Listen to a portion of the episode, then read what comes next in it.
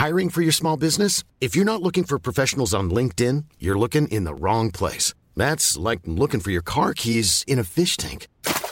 LinkedIn helps you hire professionals you can't find anywhere else, even those who aren't actively searching for a new job but might be open to the perfect role. In a given month, over 70% of LinkedIn users don't even visit other leading job sites. So start looking in the right place. With LinkedIn, you can hire professionals like a professional. Post your free job on linkedin.com slash people today.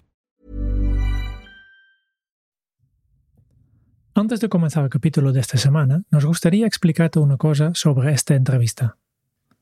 Al grabar la conversación sufrimos problemas técnicos con el resultado que el sonido no tiene la calidad habitual. Lo hemos mejorado tanto como ha sido posible y hemos tomado medidas de cara a futuro. Creemos de corazón que las reflexiones de Tony y Edu te van a aportar mucho valor y compensarán los problemas de audio. Disfruta mucho de la entrevista.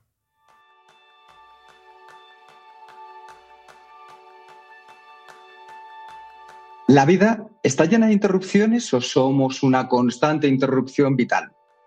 Ese va a ser el tema principal del programa de esta semana, donde asistirás a una clase magistral entre dos de los creativos más prestigiosos del mundo, Tony Segarra y Edu Pou. Edu Pou ha fijado su carrera en tres continentes, principalmente en el área digital y de innovación en algunas de las más reputadas agencias publicitarias del mundo. Su trabajo para clientes globales como Coca-Cola, Samsung y Audi ha sido galardonado en los más prestigiosos festivales creativos nacionales e internacionales. Y actualmente reside en Tasmania con su familia. Desde allí, es socio y líder de la área creativa de Metacampus, una startup focalizado en facilitar la inclusión en el mundo profesional de la economía virtual. Y Tony Segara es el publicitario reconocido por la revista Anuncios como el mejor creativo español del siglo XX. Es cofundador de la agencia SCPF y ha recibido infinidad de reconocimientos en festivales nacionales e internacionales, como Gran Premio del Festival de Cannes por una campaña televisiva, así como el León de Oro, el Gran Premio del Festival de Nueva York o el del Festival Iberoamericano de Publicidad. Y es el único español en la lista de las 100 Top Creative Minds de la revista Shots. Y la revista Forms la ha incluido en la lista de 25 personas más influyentes de España. Pues bienvenidos a nuevo episodio de Kenzo, el podcast donde descubrirás cómo vivir la efectividad para ser más feliz. Yo soy González, aprendiz en intentar eliminar las interrupciones. Y yo soy Kika Gonzalo, aprendiz en escuchar a mis interruptores. Bienvenido, Edu, bienvenido, Tony. ¿Qué tal? Muchas gracias. Es un auténtico placer tener aquí a estos dos grandes creativos y sobre todo gracias a este maravilloso libro que habéis escrito conversación llamada La interrupción. Así que vamos a intentar que esto sea una interrupción creativa al máximo. Edu, para ti la primera. ¿Quién es para ti, Tony? Tony es un mentor, a, su pesar quizá, alguien a quien he mirado y admirado desde siempre y alguien con quien es un placer conversar. Así, así, eh, a, a grandes rasgos. Y Tony, Edu, ¿quién es para ti?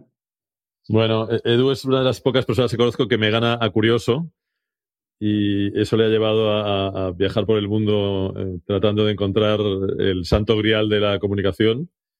Y yo, yo trato de sonsacarle a ver si encuentro lo que ha descubierto, pero no me lo dice. Pues mira que habéis tenido esta conversación maravillosa en el libro, que lo dividís en, dos partes, que tengo que deciros que me ha, me ha fascinado, lo he devorado una primera parte donde hay una conversación en lo que llamáis la frontera de publicidad y una segunda parte maravillosa donde contáis vuestros dos perfiles, dos historias. Y siempre nuestra primera pregunta a los invitados suele ser ¿en qué sois aprendices? En este caso me gustaría que compartierais un aprendizaje de vuestra infancia que os ha traído hasta aquí, por favor. Bueno, yo, creo que una cosa que descubrimos, eh, o, por lo menos yo redescubrí eh, charlando con Edu para, para este libro, que fue el cómic, ¿no? Eh, yo, ya sabía, yo ya sabía que Edu era un gran fan de cómic, de hecho me, había regalado algunos muy buenos.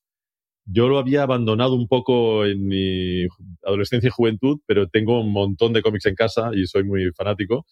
Y de pronto hablando con él y hablando de los principios me di cuenta de que formaba parte de una manera muy relevante de mi aprendizaje y que de alguna manera eh, lo que llevo haciendo toda la vida eh, son storyboards que no dejan de ser cómics que al final se convierten en, en pequeñas piececitas de televisión, ¿no?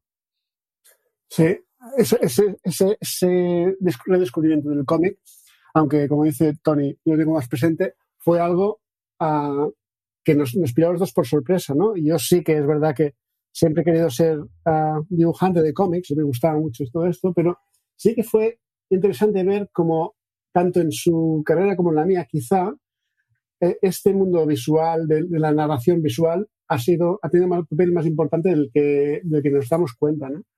Pero creo que el aprendizaje ha sido hay tantos aprendizajes o mini aprendizajes que hemos tenido um, de forma improvisada, simplemente charlando, que, que, es difícil poner el dedo en uno solo. Creo que el libro es, es, un, es un compendio de, de aprendizaje en tiempo real casi. Y lo es porque para nosotros mismos que nos dedicamos al tema de la efectividad, leer un libro como el vuestro que nos marca otro punto de vista completamente distinto a lo que es la interrupción ha sido magnífico. Así que eh, yo tengo una gran curiosidad, Tony, por favor. O sea, eh, explícame qué pudiste percibir, ver, adivinar en Edu para recomendarle a una cazatalento sin, sin conocerle. Bueno, yo, yo en realidad lo único que entendí cuando tuve la llamada de la, de la Headhunter eh, californiana eh, y que me pedía mm, talento español para una agencia que en aquel momento era Crispin Porter Boguski, que en aquel momento era la, la agencia que mejor, que mejor había entendido la, la publicidad digital, o, o, que yo creía que mejor estaba entendiendo la publicidad digital o el, el, la entrada de lo digital en, nuestra, en nuestro oficio, me vi incapaz de recomendarle a un creativo de una agencia tradicional, de alguna manera. Entonces opté por llamar a mis dos amigos en las dos agencias digitales punteras en España, que además eran dos de las mejores agencias del mundo en ese momento, y llamé a Daniel Solana y llamé a Marcelito Azua, que era el director general de Erra y Soto. Y Daniel fue el que me recomendó, el que me dijo que había hablado con su gente y el que me dijo, oye, tus, hombres son Jordi Martínez y Edu Pou. Y ahí, es cuando empiezo a oír hablar de Edu Pou. Hasta entonces no le conocía. Genial, interesante. Habéis publicado un libro que se llama La Interrupción y vamos a hablar mucho de este, este libro, pero quería empezar con la, el otro lado de la medalla, que es para mí la atención, ¿no? Y la primera pregunta que tengo vosotros es, ¿qué significa para vosotros esto de, la atención? ¿Qué es, ¿Qué es, la atención? La, atención, sí, a, a, grandes rasgos, o cuando piensas en publicidad, lo que tienes que hacer es comunicar un mensaje que a priori la gente no, no, no necesita o no, no, percibe como necesario, ¿no? No, no va a buscar el primer paso para cualquier comunicación es tener la atención del, de la otra parte. Una vez tengas la atención, ahí la responsabilidad es toda tuya, ¿no? Tienes que darles algo que merezca la pena esa atención. Por eso, por eso hablamos tanto de las dos perspectivas distintas que la publicidad ofrece, en, teniendo como Internet como el punto, un punto clave, ¿no? Ah, la, la interrupción o la atención uh, masiva o indiscriminada y la atención un poco más buscada y más uh, um, como perfilada que permitía Internet. Y eso hace que cambie todo, cambie nuestro oficio, cambie la forma de hablar, cambie la forma de comunicar. Pero la, el, el, el, principio, que es generar algo suficientemente atractivo para, para que te atendan o, intentar interrumpir para que tenga la atención de la audiencia, eso no cambia. Y, entonces, si básicamente necesitas un permiso, yo creo que para interrumpirlos, ¿no? Porque la idea es que la otra persona, el, tu cliente, el oyente, el, el lector, eh, tiene su atención en un tema que le interesa eh, y de, desde el, la, la, parte de publicidad decidéis interrumpirlos. ¿Para qué hacéis esto? Bueno, claramente para... Eh, nosotros hablamos con gente que no que atiende a otra cosa o que está pendiente de otra cosa. Entonces, mm, obligatoriamente, necesariamente les tenemos que interrumpir. Durante muchos años había un contrato no escrito en los grandes medios que de alguna manera nos permitía entrar a molestar a la gente porque la gente sabía que a cambio de eso lo que estaba viendo era gratuito, ¿no? Eh, cuando, cuando el producto es gratis, eh, cuando, cuando, algo es gratis, el producto eres tú, ¿no? Entonces, de alguna manera la gente sabía que si en medio de su película favorita aparecía un anuncio, era porque ese anuncio estaba permitiendo ver. ¿Lo sabía o no lo sabía? Pero bueno, ese, ese era el trato, de alguna manera. Y, nosotros teníamos que estar a la altura de esa interrupción. Es decir, eh, recuerdo que cuando, por ejemplo, hablaba con los creativos ingleses en los años 80, me decían que, que el, el, gran nivel de la publicidad inglesa tenía que ver con el gran nivel de la BBC, ¿no? Es decir, ellos no podían e interrumpir un programa de la BBC con una cosa que estuviese por debajo del nivel de lo que la gente estaba viendo.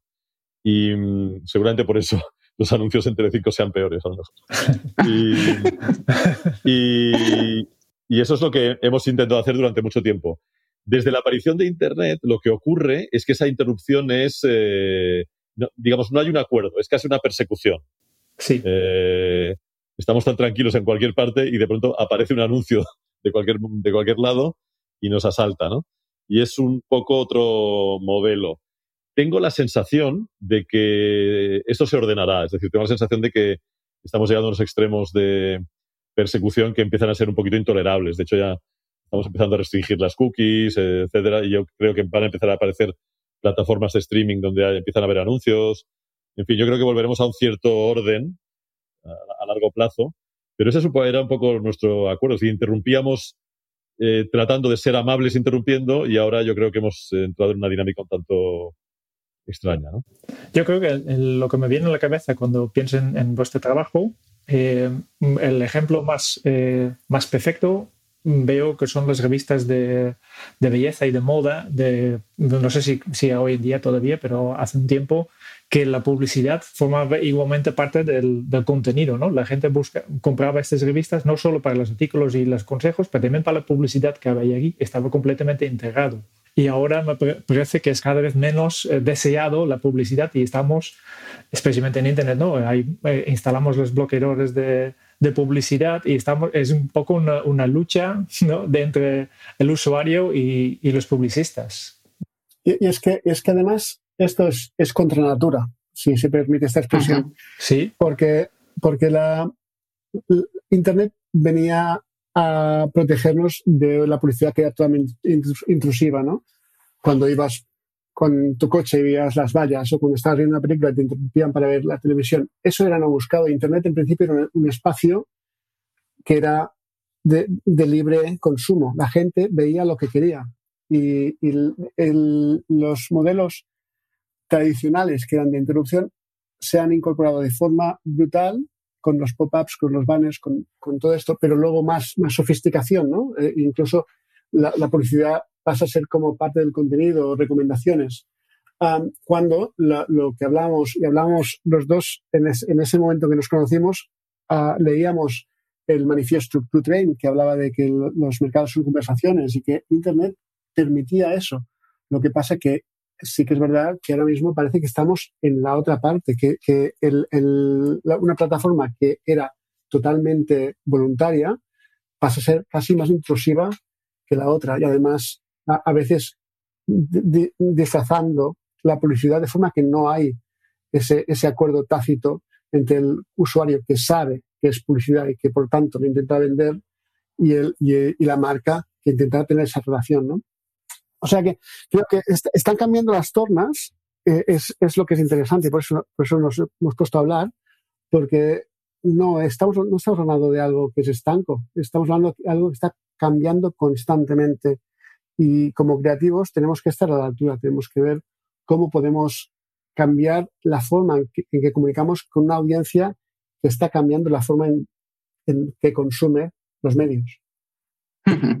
Y una de estas reflexiones que me ha llevado el leer vuestra conversación, este libro maravilloso, es preguntarme ahora mismo, a cuenta de lo que estabais comentando, sobre todo Edu, ¿es el algoritmo la peor y la más perfecta de las interrupciones? Bueno, de, hecho, creo, creo que lo decía Edu en el libro, de hecho el algoritmo lo que intenta e, es, no interrumpir, ¿no?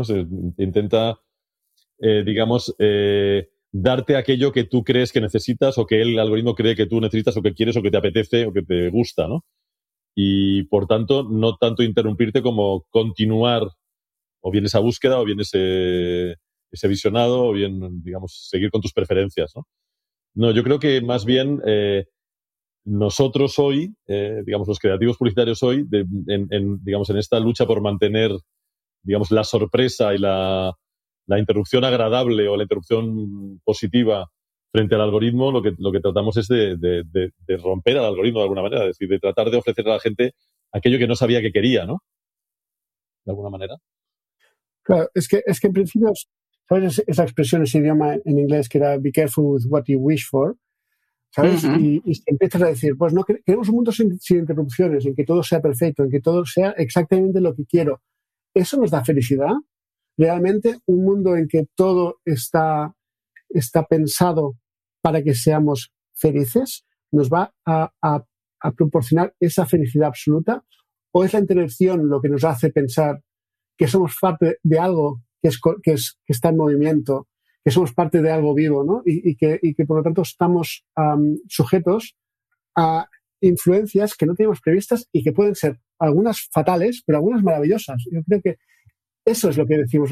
reivindicamos la, bondad o la humanidad de la interrupción, ¿no? Y eso es lo que creo que es importante tener en cuenta. De hecho, este fin de semana me acordaba de vosotros porque fui a ver un concierto de un grupo que me encanta que se llama Belán Sebastián y recordaba mi época joven, hace veintitantos, veinticinco, treinta años, cuando me acercaba a la FNAC y llegué a la persona que estaba dependiente y le dije, digo, disculpe, digo, de estos dos álbumes de Belán Sebastián, ¿cuál es mejor, el de la carátula verde o el de la carátula roja? Esa oportunidad que de, vez en cuando teníamos de sorprendernos con ese descubrimiento accidental. Ahora mismo Spotify, si quiero descubrir artistas, ya me ha creado una lista maravillosa. ¿Cómo afecta esa magia del descubrimiento accidental en la vida? ¿Cómo podemos tener esa bondad de la interrupción de la que hablabais, esa bondad humana de la interrupción? Bueno, yo creo que afortunadamente eh, en una vida normal la interrupción es muy eh, habitual, ¿no? Eh, y digamos, si no, si no nos... hay gente que prefiere, digamos, que su vida sea lo más rigurosa, rutinaria y igual siempre que sea posible. La gente, por ejemplo, que estudia mucho, tiene tendencia a construirse, digamos, rutinas muy parecidas porque la interrupción le desvía del camino, ¿no? Pero en general yo creo que nuestras vidas, eh, afortunadamente, se ven sometidas a la interrupción constantemente. A la buena y a la mala, porque hay que tener en cuenta que la condición de posibilidad de la felicidad es la infelicidad. Es decir, si no existiera infelicidad o si no existiera infortunio, no sabríamos qué es la felicidad. Sería lo normal y por lo tanto lo normal no sería, no sería nada extraordinario. Yo creo que, afortunadamente todavía vivimos en un mundo en el que las sorpresas son constantes. Yo estoy completamente de acuerdo con, vosotros. ¿no? En, nuestro campo, que es la efectividad personal, tradicionalmente se valora mucho poder trabajar sin interrupciones. ¿no? Parece que todas las empresas y todos los profesionales están buscando este tiempo sin interrupciones para poder concentrarse y pensando que cuanto menos interrupciones hay, mejor nos va la vida. Pero ya está demostrado, pues hay estudios eh, que demuestran que el trabajo interrumpido eh, se realiza más rápido que el trabajo que no recibe ninguna interrupción. Y lo que estoy buscando un poco es eh, cómo podemos buscar este equilibrio entre, por un lado, tener efectivamente tiempo para concentración, que se, la atención absoluta, pero por otro lado sí que eh, evitar este, esta sensación que, que algunas otras personas tienen que, que, vivimos en una interrupción continua. No, no, que, que, simplemente que yo creo que tiene que ver con la disciplina personal, me temo, y es, y es, y es algo, es algo que requiere un mínimo esfuerzo. ¿no? No, y, y, lo que decías tú antes de, de, la curiosidad, que no estoy muy de acuerdo en que yo sea más curioso que tú, pero es, es, es, es, algo que depende de ti, ¿no? si, te, si te conformas con lo que decías tú antes, las recomendaciones de Spotify, pues allá tú. A mí me parece más interesante preguntar cuál es el mejor álbum de los Velas Sebastian, que para mí es el naranja, ni el rojo ni el verde. pero, pero, sí que, sí que es, es, es importante también si aprender, hay algo que está muy de moda, ¿no? Ahora todo el mundo habla del mindfulness, pero si tenemos que acostumbrarnos a una vida en la que la interrupción es constante y tenemos que saber convivir con ella, porque tampoco no puedes revelarte, pensar que vas a hacer, a no ser que seas de clausura, ¿no? Ah, tienes que estar presente. En el momento que no estás interrumpido, tienes que estar por lo que estás. a mí esto es algo que me ha, me ha, llevado mucho tiempo porque siempre tengo la cabeza en mil cosas, pero si estás en, por lo que tienes que estar, como decías tú, Jerón, creo que entonces que haya más interrupciones no te afecta, ¿no? Hay, mira, te voy, a, te voy a, hay un caso que hablamos en el libro, o que hablo en el libro, que es el caso de la, campaña que hicimos para, para uh, Domino's Pizza, que al final yo lo que hice ahí, más digital no puede ser. Hice, hice un producto, que es un producto digital para chequear tus órdenes y tal, y podías tener una relación con, con el usuario. En fin, eso sale de una, de una premisa que es tienes 15 minutos desde el momento, o tienes 30 minutos, desde el momento que llamabas a, la pizza, a pizza, a Domino's Pizza, sabías que tu, tu, día se extendía, tenías ese tiempo muerto entre que ponías eh, la, la, comanda y la recibías para hacer las cosas que no habías hecho durante el día. En principio lo que decíamos es casi tu día se extiende 30 minutos. Esa premisa que es muy tonta, si la, si la aplicas a cosas como el, el, el pomodoro, que es, que es hacer uh, un burst de, de, trabajo de 20 y pico minutos, es muy parecido. Esa idea de, estar presente durante un tiempo corto para que las interrupciones a, a banda y banda, como si fueran bookends, no te afecten, sino que te, que te suministren el estímulo necesario para seguir. Muy bien. ¿Y Tony, qué haces tú para estar en lo que estás? Bueno, no tengo un lío tremendo de agenda y estoy todo el, tiempo, todo, el día metiendo en reuniones. Entonces, lo que busco es tiempo para aburrirme. A mí me parece que el aburrimiento es muy, muy fértil. Sí. Y entonces, los sábados y los domingos me dedico eh, a trabajar divagando de alguna manera. Es decir, estoy, me meto en, lo, en el lío que tengo para la semana que viene, pero de una manera, digamos, eh, vagabunda, ¿no? De alguna manera buscando cosas y tratando de perderme, como si me perdiera en un bosque de alguna manera o en la ciudad, ¿no? Y, eso me parece muy fértil, esa, esa, manera de encontrar, de tener tiempo por delante y encontrar cosas. ¿no? Creo que te lo he dicho ya, Tony, alguna vez, porque soy, soy muy fan y siempre le cito, pero Neil Gaiman dice que su técnica para escribir es tener una mesa, su libreta, su pluma, y se permite dos cosas, escribir o no hacer nada, pero no se permite hacer otra cosa. No se permite mirar el, mirar el correo o no se permite jugar con su hijo puede estar sentado sin hacer nada o escribir. Y ese punto de aburrimiento te fuerza a crear, es verdad. Sí, nosotros en Kenzo también somos muy fans de, de no hacer nada, que yo creo que eh, hoy en día hay demasiadas personas que intentan llenar cada minuto con su tiempo con redes sociales o mensajes, etcétera, pero vosotros sois creativos, yo no me considero tanto creativo, pero sí que busco también estos momentos para realmente no hacer nada y simplemente mirar al cielo o o simplemente sentar y, y, dejar que mi mente va, ¿no? De hecho, también a, a, colación de lo que decía Edu, que nosotros, aparte de, de grandes fans de no hacer nada, somos muy fans también de Neil Gaiman. I'm Sandra, and I'm just the professional your small business was looking for. But you didn't hire me because you didn't use LinkedIn jobs. LinkedIn has professionals you can't find anywhere else, including those who aren't actively looking for a new job, but might be open to the perfect role, like me. In a given month, over 70% of LinkedIn users don't visit other leading job sites. So if you're not looking on LinkedIn, you'll miss out on great candidates like Sandra. Start hiring professionals like a professional. Post your free job on linkedin.com/people today. Life is full of awesome what ifs and some not so much, like unexpected medical costs. That's why United Healthcare provides Health Protector Guard fixed indemnity insurance plans to supplement your primary plan and help manage out-of-pocket costs. Learn more at uh1.com. Aquí sale a menudo. Mira qué bien. Para llevar, eh, continuar con, con, vuestro libro, ¿no? Hay un, una discusión que, que, a mí, más filosófica, yo creo, que, que sale en el libro, que, que, a mí me ha interesado mucho. La pregunta es si el Internet es el medio o el lugar. Y yo creo que los dos tenéis aquí un, una idea bastante peculiar sobre esto. Um, Tony, ¿empiezas tú? Sí. ¿Qué es para ti Internet? ¿Un medio o un lugar? No, para, a mí me, a mí me, vamos a ver, yo tengo una, me casé con una arquitecta y con una decoradora y tengo la casa llena de, libros de arquitectura y de vez en cuando los he ojeado. Y recuerdo que en, el principio de Internet había unos libros, creo que eran de Actar, de la editorial Actar, que fue una, editorial muy pionera en aquellos tiempos, que hablaban de la arquitectura como la interfaz eh, física del, del ser humano en el mundo, ¿no?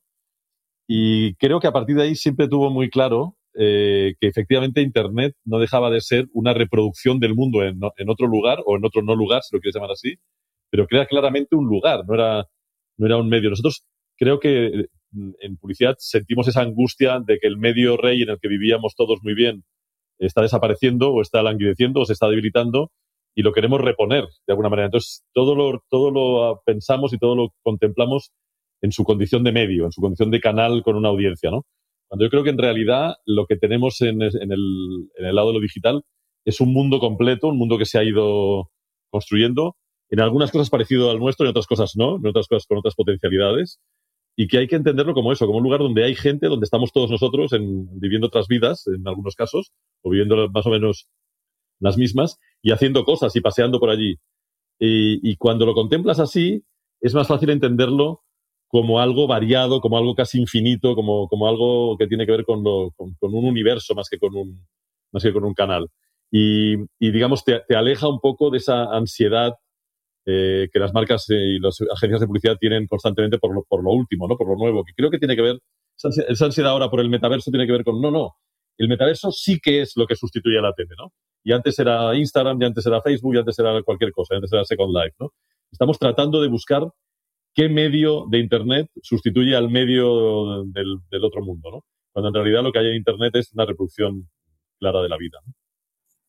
tenemos una tendencia muy, muy abusada a, a, matar. ¿no?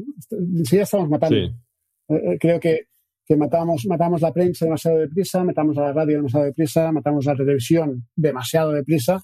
Y ahora estamos matando constantemente. Hay gente que se dedica a matar, a matar medios, a matar estructuras, y, lo que hacemos es ponerlo en duda nosotros. No hay ningún medio que haya sustituido totalmente a uno anterior, sino que se suman. ¿no? Y eso es lo que hace que haya más complejidad y también haya más, más opción para el usuario final.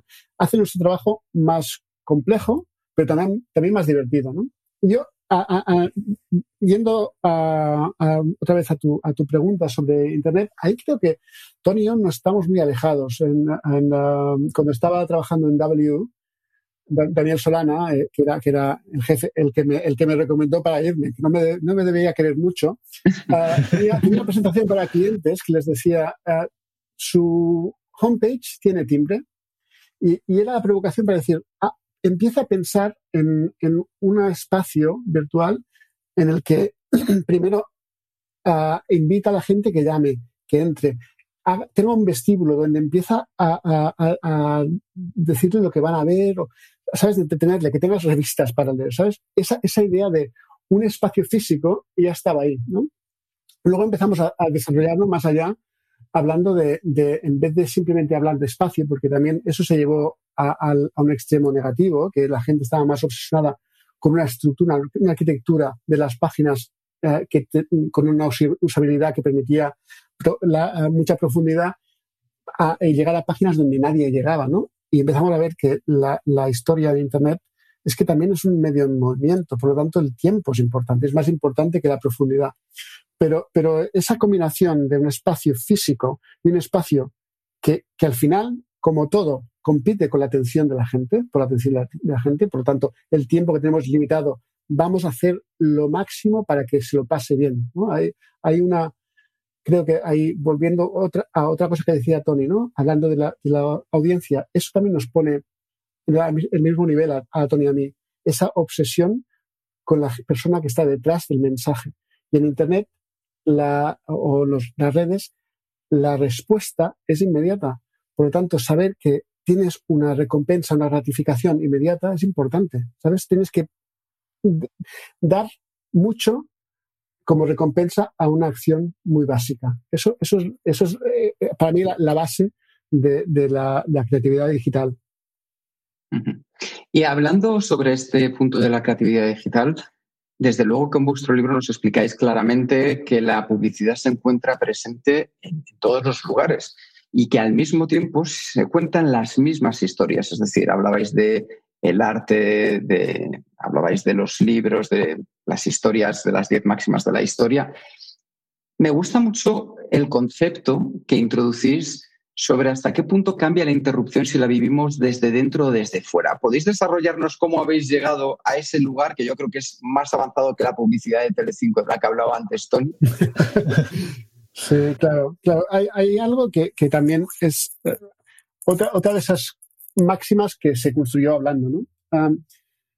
hay, hay, algo que, en, mi, en, mi, exploración me llevó a, a, meterme en el mundo de la red virtual. La realidad virtual es el primer medio, el primer ah, entorno que pretende hacer desaparecer el, el, el medio, ¿no? El, el, exterior. No hay un rectángulo en la pared, no hay un libro en tu mano, tú estás dentro.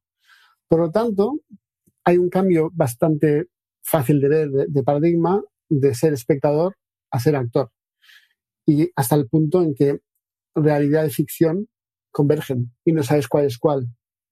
No, es, es, es uh, igual que, que estar en, en, Las Vegas sin relojes, no sabes cuánto tiempo se hace una experiencia interactiva y, uh, y eso hablo, hablo, siempre de esto, ¿no? Uh, hay miles de, de vídeos en, en, YouTube muy divertidos de la gente reaccionando um, a, a, lo que están viendo, lo que están viviendo en, uh, en realidad virtual y están horrorizados sin darse cuenta que podían parar ese, ese momento de angustia simplemente quitándose las, las gafas, no las perciben como externo.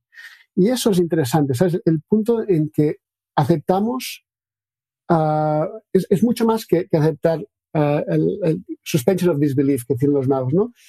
Y te entras tantísimo en la historia que tú eres parte de esa historia. Y eso es muy distinto. Eso es casi una esquizofrenia, dice Tony, Tony en algún momento. Sí, claro, está, es, es, que estaba, estaba, volviendo a pensar lo mismo que pensé cuando lo hablamos en el libro, que es que de alguna manera es como estar en un sueño o como, o como vivir otra realidad y, y, y, que de alguna manera eso hoy es una enfermedad mental, ¿no? Eh, digamos, hemos construido un mundo en el que lo normal es estar separado de la ficción, ¿no? Eh, y, y, nos aseguramos de que eso sea así, nos aseguramos de que esté muy claro que, las, que la ficción o lo, o lo, de alguna manera lo peligroso está separado de nuestras vidas. ¿no?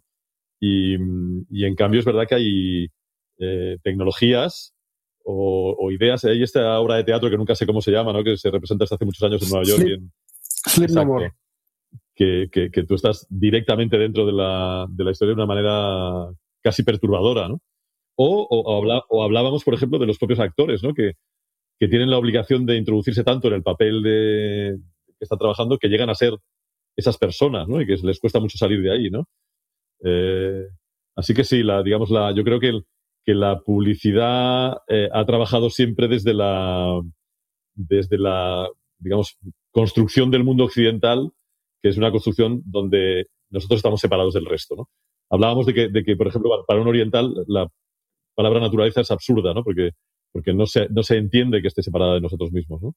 También nosotros, nosotros estamos separados de cualquier cosa. Incluso hemos creado un Dios que está separado del mundo también, ¿no? Sí. Es una, que es una cosa fascinante. ¿no? Y dentro de esa creación, Tony, ¿cómo podemos crear y mantener relaciones humanas más significativas desde esta interrupción constante que vivimos? Caramba, eh, de, de, eso me parece que no hablamos en el libro, pero, pero yo, yo, creo que, yo creo que las relaciones humanas son significativas cuando hay interrupciones, ¿no? Es, es, es, probable que una relación en la que no existan las interrupciones eh, pues sea un coñazo, ¿no? O sea, sea, sea, sea, ese tipo de relaciones de las que uno se cansa y se acaba divorciando, ¿no? Eh, yo, yo, creo que no tiene. De hecho, cuando quieres a alguien mucho, seguramente lo, de lo, de lo, que más miedo tienes es que te deje y por tanto de que ocurra la máxima interrupción. Pero estás permanentemente generando interrupciones que hagan que eso no ocurra, ¿no? Entonces, interrupción para evitar la interrupción. Pero yo creo que sin eso eh, una, una, relación no tendría mucho sentido, ¿no? Lo mismo que una vida, yo creo. Y relacionado un poco con esto, ahora estamos en modos filosóficos, ¿no? El, si, me preguntaría si el concepto de interrupción es tan democrático como las decisiones, las compras o las acciones intencionales que tomamos cada día. ¿O es otra cosa? No es democrático. ¿Democrático en qué sentido? En el sentido de que un, un, cada cosa que compramos, que a veces la publicidad nos puede llevar a ello, es un voto hacia ese lugar, hacia esa marca, hacia lo que representa, que tenemos más poder del que muchas veces pensamos, que es el voto cada cuatro años en una urna. Sí, eso lo hablamos en el libro, es verdad. Sin duda. Pero, pero, eso, pero eso es más, más uh, lo que hacemos ahí es una, un poco una apología de la libertad que nos permite el capitalismo en el sentido de que, uh, al, al, contrario de, de, la política, en que votamos cada cuatro años, cuando, cuando compramos, votamos. Cuando compramos, votamos una serie de valores, compramos una serie de...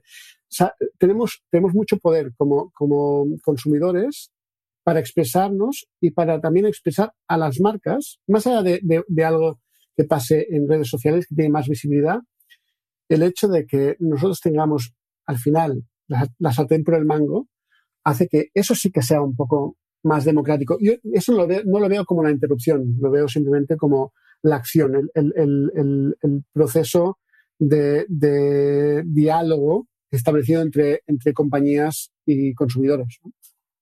En todo caso, eh, quizá también hay otro elemento que es la propaganda o la, o la difusión de ideas que, que, que, te interrumpen para contarte modelos de vida o modelos de mundo que luego podemos o no podemos eh, votar. Ya, ya estoy hablando más bien de elecciones o de, o de, o de digamos, de democracia institucional. Eh, y sí, desde, desde siempre, digamos, la, los líderes de los partidos políticos, los partidos políticos en general, o la, o la gente que ha querido gobernarnos, ha tratado de, digamos, de, de, introducir en nuestras cabezas eh, interrupciones que nos hagan pensar en ellos, ¿no? Sí, pero fíjate, fíjate ahí, um, como si pregunto, y eso está bien para nosotros, pero también para quien nos escuche, ¿no?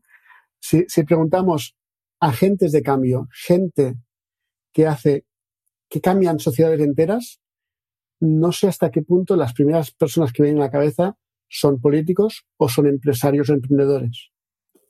En los últimos tiempos, eh, sin duda, empresarios. De acuerdo, sí, sí.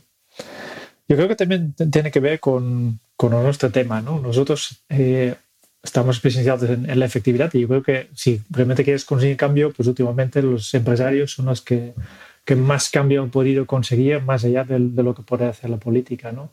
Y para llevarlo un poco más al, al, a nuestro terreno, a lo personal, ¿no? nosotros dedicamos a ayudar a personas y empresas a vivir la efectividad para ser más, más feliz. Y por tanto, eh, Tony, ¿cuál es tu mejor hábito productivo? Trabajar. Trabajar. Sí, yo creo que el mejor, el mejor hábito productivo es, no, voy a, voy a especificar, yo creo que es trabajar sin tener la sensación de que trabajas. Yo creo que es importantísimo trabajar en cosas, en algo que, no te parezca realmente un trabajo, porque le dedicas muchas más horas, le dedicas mucha más pasión, le dedicas mucho más entusiasmo y al final inevitablemente acabas siendo mejor en ello, ¿no? Eh, siempre me emociona la, la, historia de Paco de Lucía, ¿no? Que era seguramente el ser tocado por una gracia divina más impresionante del mundo, que es decir, nadie tocaba la guitarra mejor que él desde que tenía tres años, desde, tenía un don, y a pesar de eso, nadie practicó y practicó y practicó tanto como él. Seguramente porque eso era lo que más le gustaba hacer en la vida. Por lo tanto, a partir de un don o de un mínimo don, si tú conviertes eso en tu, en tu profesión, en tu oficio, eres imbatible. ¿no? ¿Y Edu, cuál es tu mejor hábito productivo? Sí, y yo un poco, un poco lo mismo, en el sentido de que siempre estoy buscando algo que me fascine, ¿no? Y, y tiene que, a veces son grandes cambios, como los que hemos hablado, a pesar de publicidad general, publicidad digital, publicidad en, en red virtual o redes sociales. Y a veces son más cosas específicas, ¿no? Son como, como pequeños trucos que me, me pongo, pequeñas zanahorias que hacen que, que, vea lo fascinante de lo que tengo delante de la, de la, de la nariz, ¿no? Y eso, eso es lo que, lo que intento hacer. Es, es un, un, un, constante engaño a mí mismo que funciona bastante bien, ¿sabes? Es, es, es ver, ver cómo puedo uh, enamorarme cada vez o, o, excitarme cada vez con lo que estoy haciendo, porque soy muy poco productivo cuando algo me aburre. Eso, eso es verdad. Vale. Cambiamos de tema. Eh, tengo aquí una pregunta que, no, que os dejo nuestro último invitado, Roger Domingo, en el episodio 220 de, de este podcast. Y su pregunta para vosotros es, ¿qué libro os gustaría leer? Hostia, si, si, te digo un libro que siempre he intentado leer, es un topicazo, ¿eh?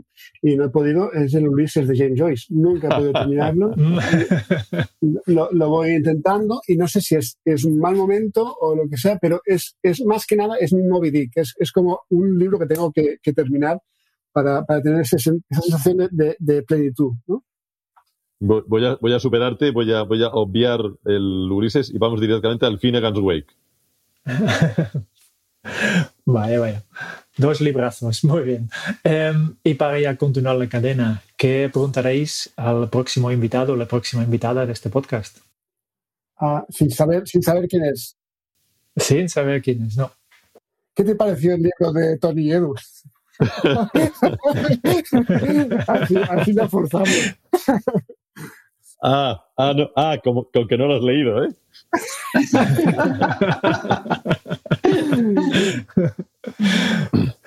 Perfecto. Genial, pasaremos la pregunta. Y con esto ya vamos poco a poco cerrando. Eh, solo nos quedan dos cosas. Primero, un cuestionario Kenso, que son 10 preguntas rápidas que hacemos con eh, todos los invitados. Y para agilizar un poco, eh, Edu, contestes tú primero y después siempre Tony. Así ya, no hace falta que pasemos la palabra. Te contesto, yo primero. Lo único que te digo, para, para tener la pregunta para, para el próximo invitado, pregúntales cuál es tu introducción perfecta. Eso me parece que, puede, puede funcionar mejor. Dime, Te has vuelto bondadoso en el último momento, Edu. Yo sí, sí, sí. Siempre tengo por... La culpa me, me puede.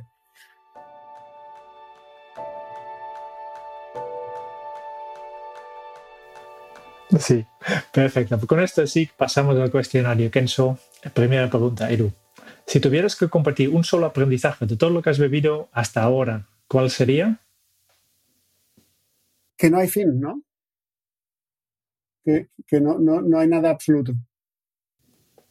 Genial. ¿Y Tony?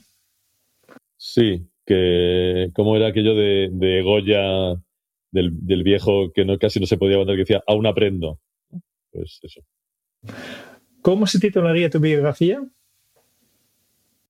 La huida. Por eso estás en, en Tasmania, ¿no? Sí. Tony. Eh, en construcción. Santito buenísimo entre las dos, ¿eh? la huida en construcción. sí, sí. ¿Cuál es el libro que más has regalado? Y aquí obviamente descartamos vuestro propio libro. Creo que en un momento, si, voy, a, voy a ser sincero, ¿eh? creo que, que, regalé Seda de Alessandro Barico mucho. Y esa, era otro Edu en otra vida, pero ese sí que lo compré bastantes veces. Yo el, diccionario del que duda de John Ralston Saul, que es un libro que me regaló Guillermo Villone y por el que siempre estaré agradecido. Qué bien. Dos libros más para nuestra lista, Kika. Eh, ¿A quién te gustaría o te hubiera gustado conocer? Kurt Vonnegut. Ah, es un topicazo pero, y debía ser un cabronazo, pero charlar con Steve Jobs hubiera estado bien. No, no, quita, quita eso, que es demasiado tópico. John Webster. Vamos ahí. John Webster, el publicitario. ¿Qué canción pones a todo volumen para subir el ánimo? Sí, esto depende. Depende. últimamente, ahí, ahí voy a ser la edad, ¿eh? Stormbringer de los Deep Purple. Eh, alegría de Antonia Font. ¿Cuál ha sido la pregunta más interesante que te han hecho? No sé. Claro, es que la, que tengo más presente es la de cuál es el título de tu biografía. Eso me ha hecho pensar un momento. Una pregunta muy interesante siempre es ¿dónde cenamos? Completamente de acuerdo. y este va perfectamente con la siguiente pregunta. ¿Qué se te viene a la cabeza cuando piensas en la felicidad? Uh, ¿La tienes tú, Tony?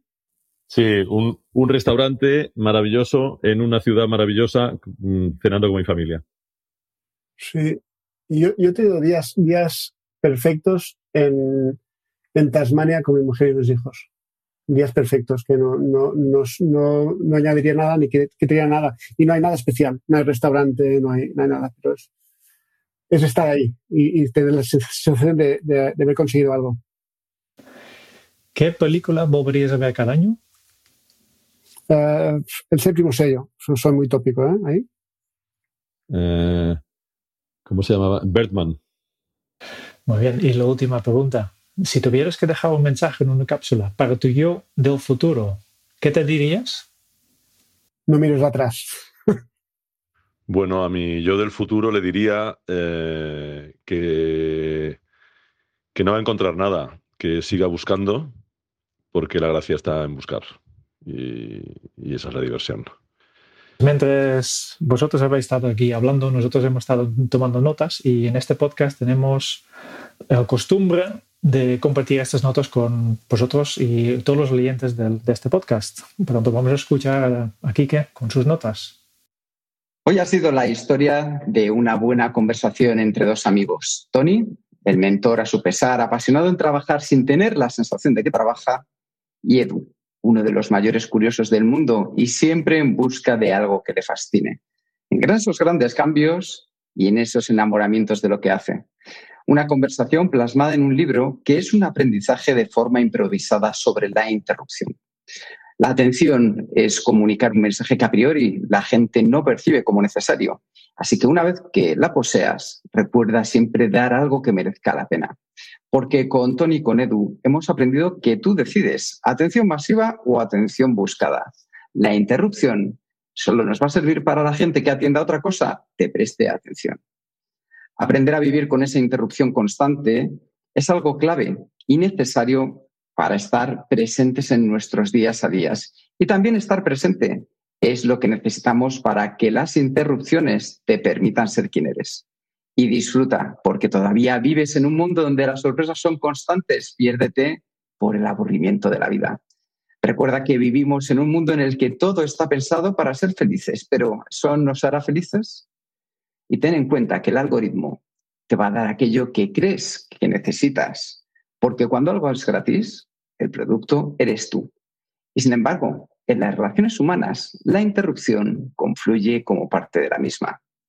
Edu, Tony, gracias por dar tumbos para encontrar respuestas sin saber si nos iban a interesar, por el trabajo de edición, de ir juntando piezas y darles prioridad, estructura, para que al final quede algo que tenga esa credibilidad, verosimilitud y solidez porque si no hay interrupción, hay aburrimiento. Muchísimas gracias, Edu. Muchísimas gracias, Tony. Gracias a vosotros. Un placer. Eh, bueno, nada, muchísimas gracias por, por, invitarnos, por dejarnos hablar, por pensar que teníamos alguna cosa interesante que decir y hasta pronto. Muchos abrazos. Muchas gracias por escuchar el podcast de Kenso. Si te ha gustado, te agradeceríamos que te suscribas al podcast, lo compartas en tus redes sociales o dejes tu reseña de 5 estrellas para ayudarnos a llegar a más oyentes.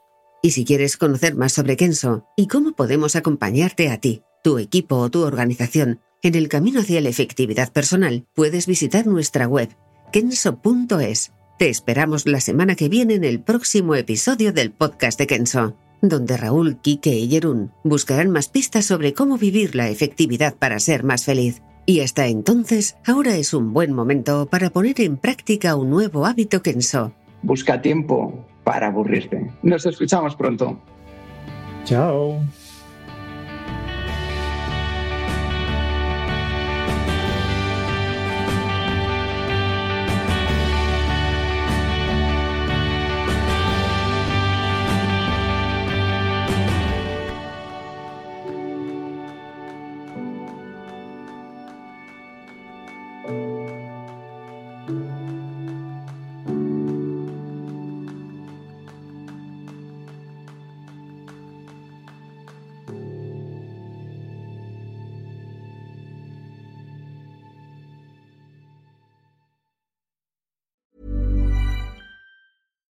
When we're on a budget, we still deserve nice things. Quince is a place to scoop up stunning high-end goods for 50 to 80% less than similar brands. They have buttery soft cashmere sweaters starting at $50, luxurious Italian leather bags, and so much more. Plus, Quince only works with factories that use safe, ethical, and responsible manufacturing. Get the high-end goods you'll love without the high price tag with Quince. Go to quince.com/style for free shipping and 365-day returns.